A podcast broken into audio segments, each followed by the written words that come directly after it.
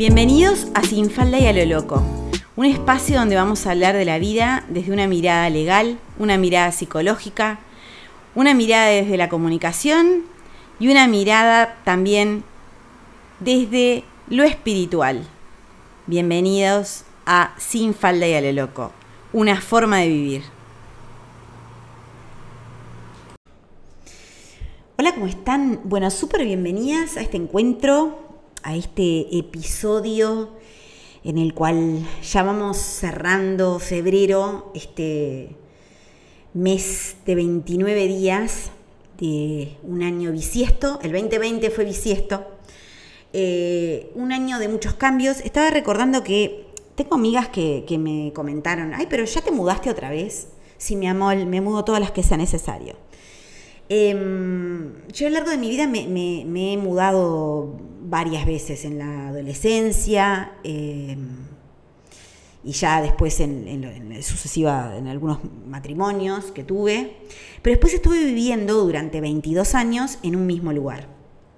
En un mismo lugar eh, que fue donde em, estaba el famoso balconcito mágico que muchas recordarán, eh, que era el lugar que cuando se hacían los registros acásicos yo los leía presenciales, este, lo hacía ahí en el, en el balconcito y llegó un momento que se dio en el 2020 en que yo sentí que ya estaba. Eh, creo que fue por abril, mm, este, este año estuve atendiendo a varias personas que me dijeron, a mí me atendiste la última semana presencial, una última semana que era como optativo. Si querías venías presencial y si no lo hacías por videollamada en el 2020. Y después creo que ya fue en abril que directamente dije, se terminó. Luego estudié en profundidad el tema de las energías y cómo estaban y fue la resolución de que para mí la presencialidad se había terminado y se terminó. Nunca volví y no pienso volver por cuestiones, como dije muchísimas veces, absolutamente energéticas. Eso no quita que pueda realizar encuentros grupales en donde hagamos algunas actividades, pero en el, cara a cara de, los registros, etcétera, para mí la videollamada se ha vuelto una herramienta fabulosa. La utilicé toda la vida de herramienta porque siempre eh, atendía a personas que vivían en el exterior, pero fue como, wow, como darme cuenta de toda la potencia que había y cómo se sacaba un jugo mucho mayor aún que en la presencialidad donde hay muchas cosas que te distraen. En la videollamada no tenés distracciones. Eh, en el 2020 entonces fue el movimiento. Me mudé aproximadamente en junio y bueno, eh, después renové contrato y, se vencía este junio del 2024 el, contrato del lugar en donde estaba. Y bueno, se venía una obra en el lugar eh, donde vivía y decidí que ya, en realidad decidí que me quería mudar. Ya hacía tiempo que eso me venía dando vueltas, pero en el momento que lo decidí, como les comenté, fue muy breve, en una semana, dos semanas, estaba fuera. Y alguien me preguntó eh, acerca de si ya lo sentía mi hogar. El hecho es que yo cuando me mudo, en todas las mudanzas que hice a lo largo de mi vida, lo primero que pongo en los cajones son los libros. Eh, no renuncio a las bibliotecas, me las llevo, las desarmo y las armo en el nuevo lugar. Y cuando hago la mudanza siempre hago una selección de los libros que me quiero quedar y cuáles ya o porque cambié o porque hay distintos momentos, son momentos diferentes de la vida, son momentos... Entonces ahí también renuevo como mi pacto de amor con los libros que tengo. Y también pensé en este, en este encuentro en hablar con qué nutrimos el alma.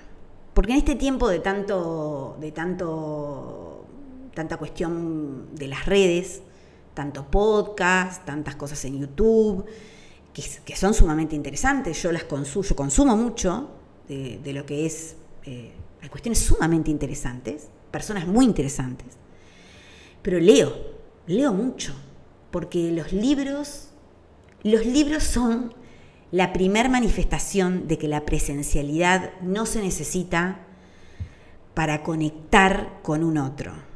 Porque cualquiera que le guste leer sabe que se crea todo un mundo y toda una conexión con ese escritor que es impresionante y el escritor no está presente, está su obra entre nuestras manos. Así que fue la primer manifestación de no necesidad de la presencialidad para llegar a una conexión profunda. Porque hay mucha gente que todavía dice, ay, pero la presencialidad es otra cosa. Sí, claro. En la presencialidad te llevas toda mi energía. En la presencialidad me ensucias todo el lugar. En la presencialidad te revolcas en la energía sucia del anterior que pasó antes que vos.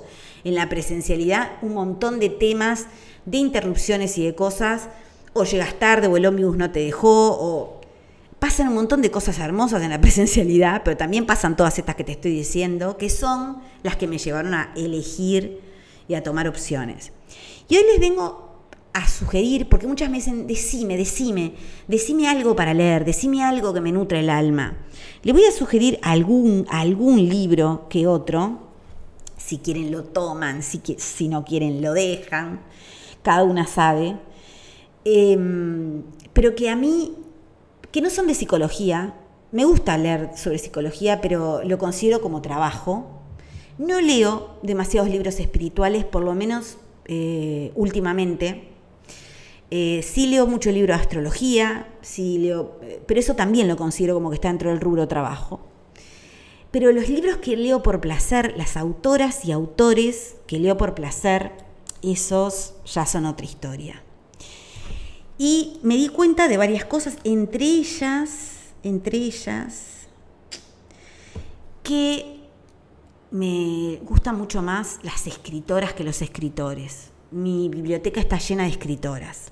La primerísima de la fila eh, es Almudena Grandes. Almudena Grandes es una escritora española que falleció, creo que el año pasado o el otro. Almudena falleció hace muy poco estaba escribiendo una saga de seis libros acerca de la Guerra Civil Española. Eh, Almudena era roja, roja sangre, no era ni franquista ni fascista. Almudena era wow. Eh, y murió antes de escribir el último libro de la saga, pero tiene una obra súper prolífica. Y mi libro, mi libro preferidísimo eh, de Almudena es Atlas de Geografía Humana, y el otro es Malena, es nombre de tango. Son dos libros que te dan vuelta a la cabeza porque por fuera de sus ideas políticas, Almudena era una mujer que sabía mucho del amor, que sabía mucho del sufrir por amor, que sabía mucho del goce, de la sensualidad, del cuerpo de las mujeres, de los encuentros con los hombres. Sabía mucho de la vida real, sabía mucho de, de todo, y lo volcaba en, sus obras y cuando lees un libro de Almudena es como que te identificás todo el tiempo y decís, esta es una parte mía, aquella es otra parte mía, y entonces te ayuda a crecer, te ayuda, te ayuda a mirarte en un espejo que a veces es duro, pero que, wow, Almudena es mucha Almudena, Almudena Grandes. Después me gusta mucho Yoconda Belli, La mujer habitada, es uno de mis libros preferidos, me encanta me gusta muchísimo. Eh, me gusta mucho Virginia Woolf, me encanta. Me gusta mucho Jean Ginoda Bolén, que es una mujer, una psiquiatra estadounidense, pero es como una mezcla entre japonesa, se ve que es hija de japoneses, eh, y es una mujer exquisita, exquisita, que forma parte, creo, si no me equivoco, sí, no estoy segura, Jean Ginoda Bolén forma parte de eh, un grupo que tiene con Isabel Allende, que se llama Las Hermanas del Perpetuo Desorden. Me encanta, me encanta. No me digan que un grupo así no es maravilloso. Y Jean Ginoda Bolén cree mucho en eh, los círculos, en los círculos de mujeres concretamente. Para Jean Ginoda Bolén, cada círculo que se funda en donde todos son iguales y simétricos, no en donde hay alguien que lo dirige y que es más que los otros, sino donde todos tienen la, misma, la misma capacidad de dar y de recibir, y que bueno, hay alguien que lo, que lo organiza, hay alguien que, que, bueno, que hace que la gente se encuentre, que pone horarios y que da el orden para que cada uno habla, pero que en realidad es muy, muy simétrico, muy igualitario. Para Jean Bolén eh, el futuro de lo femenino está en los círculos de mujeres. Círculos de mujeres que por supuesto se, nutren de, de, tiempo en que las mujeres nos quedábamos en casa, nos quedábamos en las cocinas o simplemente nos quedábamos dentro de casa. Y de esos encuentros salían maravillosas la historia de vida de la familia, el aprender, el aprender a cocinar, el aprender, el compartir. Era, era del mundo de las mujeres el, parir, el cuidar a los hijos, eh, el cuidar el huerto, el, cuidar el lugar eh, no nómade en donde se instalaban una familia y, llevar adelante eso que correspondía como, como las, a las tareas menores, que nunca fueron menores, que nos hicieron creer que eran menores, pero que nunca lo fueron. Y Jan Shinoda recoge de una manera esplendorosa la fuerza y el vigor de esos círculos de mujeres. Y yo, mm, hay un libro de ella que se llama El Millonésimo Círculo, que habla acerca de cómo se crea un círculo de mujeres, que me parece estupendo, pero indudablemente el mejor libro de ella para mí es Viaje a Avalon. Viaje a Avalon lo he leído casi todas las veces que he tenido el placer de viajar sola, porque es un libro para llevar cuando viajas sola. Porque Viaje a Avalon habla de cuando dejamos ciertas cosas atrás en nuestra vida y nos decidimos a vivir otras, cuando cerramos unas etapas y abrimos otras y habla de los miedos, de las transiciones, de las dudas, de los autocastigos. Habla de todo lo que nos aqueja a todas las mujeres que fuimos criadas de una determinada manera, en unos ciertos valores, y nos enseña a amarnos de una forma diferente. De cada lectura que he hecho de viaje a Avalon, he salido totalmente cambiada, he salido totalmente diferente, eh, recuperando el poder sobre alguna de mis partes, el poder sobre, mm, el poder sobre mis decisiones, el poder sobre las consecuencias de mis decisiones, el hacerme responsable sobre las decisiones y el darme cuenta de que algo que estás haciendo hoy va a repercutir dentro de 30 años y va a determinar el resto de tu vida, por lo cual conviene ser conscientes de por qué decidimos lo que decidimos de dónde sale esa decisión, si nos satisface a nosotras o a los otros. Porque créeme que cuando tomas decisiones teniendo en cuenta a los otros y te embarras tu propia vida, es muy frustrante llegar ahí y decir, pucha, y yo, que no hice esto, esto o aquello por tal, tales y cuales. Por favor.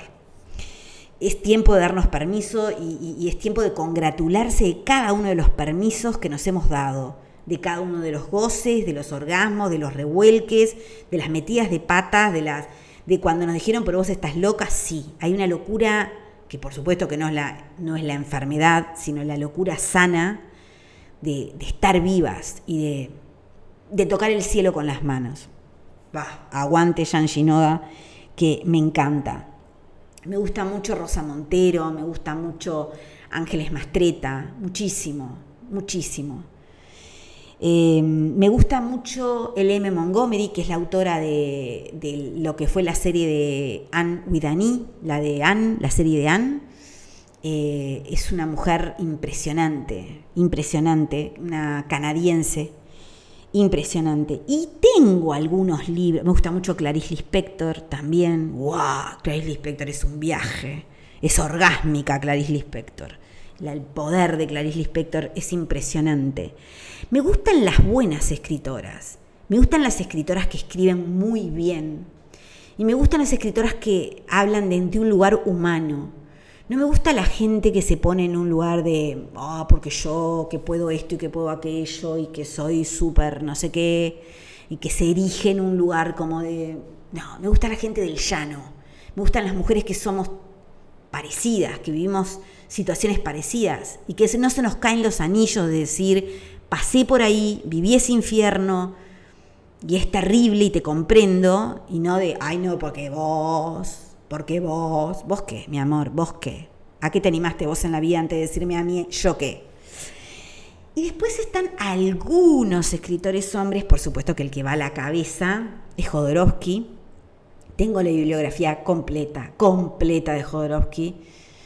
Incluso los que, libros que escribió con Mariana Costa sobre metagenealogía, que me regaló una paciente mexicana adorable y adorada que me lo mandó desde México, cuando acá era imposible conseguirlo, así que lo atesoro por lo que es el libro y por, por el gesto en sí.